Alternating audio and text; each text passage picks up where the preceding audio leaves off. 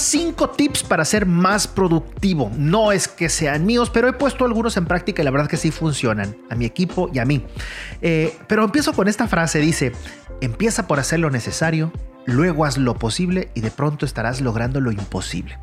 Esta frase no es de un empresario, es de San Francisco de Asís, que bueno, también es un empresario, pero de la humanidad, ¿no?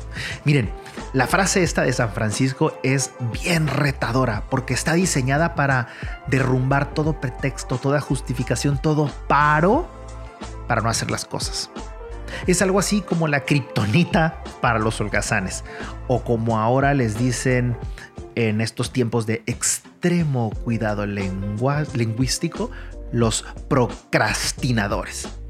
Huevones le decían antes.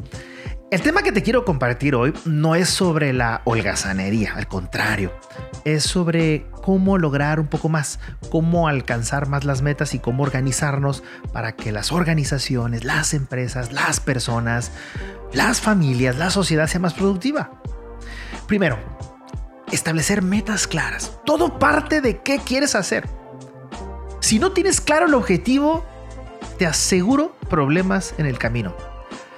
Tal vez este ha sido mi principal problema conmigo, con mis clientes. Y generalmente nos sucede a los distraídos, a los que estamos muy activos o metidos en todo, a los creativos o a los inquietos. Hay que fijarnos metas claras, alcanzables y medibles. 2. Capacita y empodera. Nada vas a lograr por ti mismo. Por lo menos en la empresa, no, porque ahí todo es trabajo en equipo. Yo la verdad cada vez me convenzo de que dejando al equipo hacer las cosas salen mucho mejor. El secreto creo está en mostrar un poco el camino, capacitarlos, dejarlos ser, confiar. Yo creo que yo he confiado y los cambios la verdad es que siento que han sido importantes. Número 3, la tecnología. Hoy en día existen muchas aplicaciones que nos ayudan a ser más productivos. Yo uso una que se llama Master Task. No estoy haciendo publicidad, pero me ayuda a organizar las tareas de mis proyectos y a compartirlas con el resto del personal. También procuro trabajar todo en la nube, ¿no? Para evitar perder información y trabajar en equipo todos al mismo tiempo. También uso otra aplicación que se llama Calendly, que es una aplicación que pone fin al estar yendo y viniendo con mails para ponernos de acuerdo de qué día y a qué horas vamos a tener una junta unos cuantos pesos de más al mes invertidos en tecnología te van a hacer un enorme favor. Número 4. Bájale a la rigidez y a la burocracia.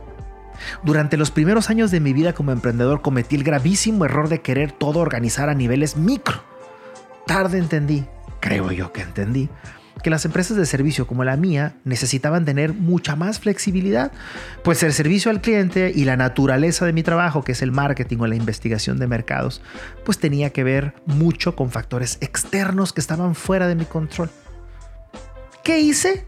Bueno, desarrollé un proceso general fijo de operación, pero con muchas partes flexibles para no caer en una burocracia interna. Hasta ahorita creo que ha funcionado. Ha habido errores, pero ha funcionado. Y número 5, la comunicación es más importante de lo que crees. De nada sirve el huevo si no sabes cacarearlo, dice el dicho. Hoy tenemos a las redes sociales que nos permiten dar a conocer con creatividad mucho de lo que hacemos. Solo te recomiendo que lo hagas con estrategia, con mesura y especialmente con contenido de verdad. A la gente nos gusta ver casos reales, ejemplos de verdad, y todos tenemos algo que compartir para ayudar a otros. Saber comunicar, creo, hace la diferencia en las empresas, en las organizaciones, en la familia, pero especialmente en el equipo de trabajo, pues con ello nos motivamos, nos empoderamos y nos comprometemos a trabajar más y trabajar mejor. Suerte, nos vemos a la próxima.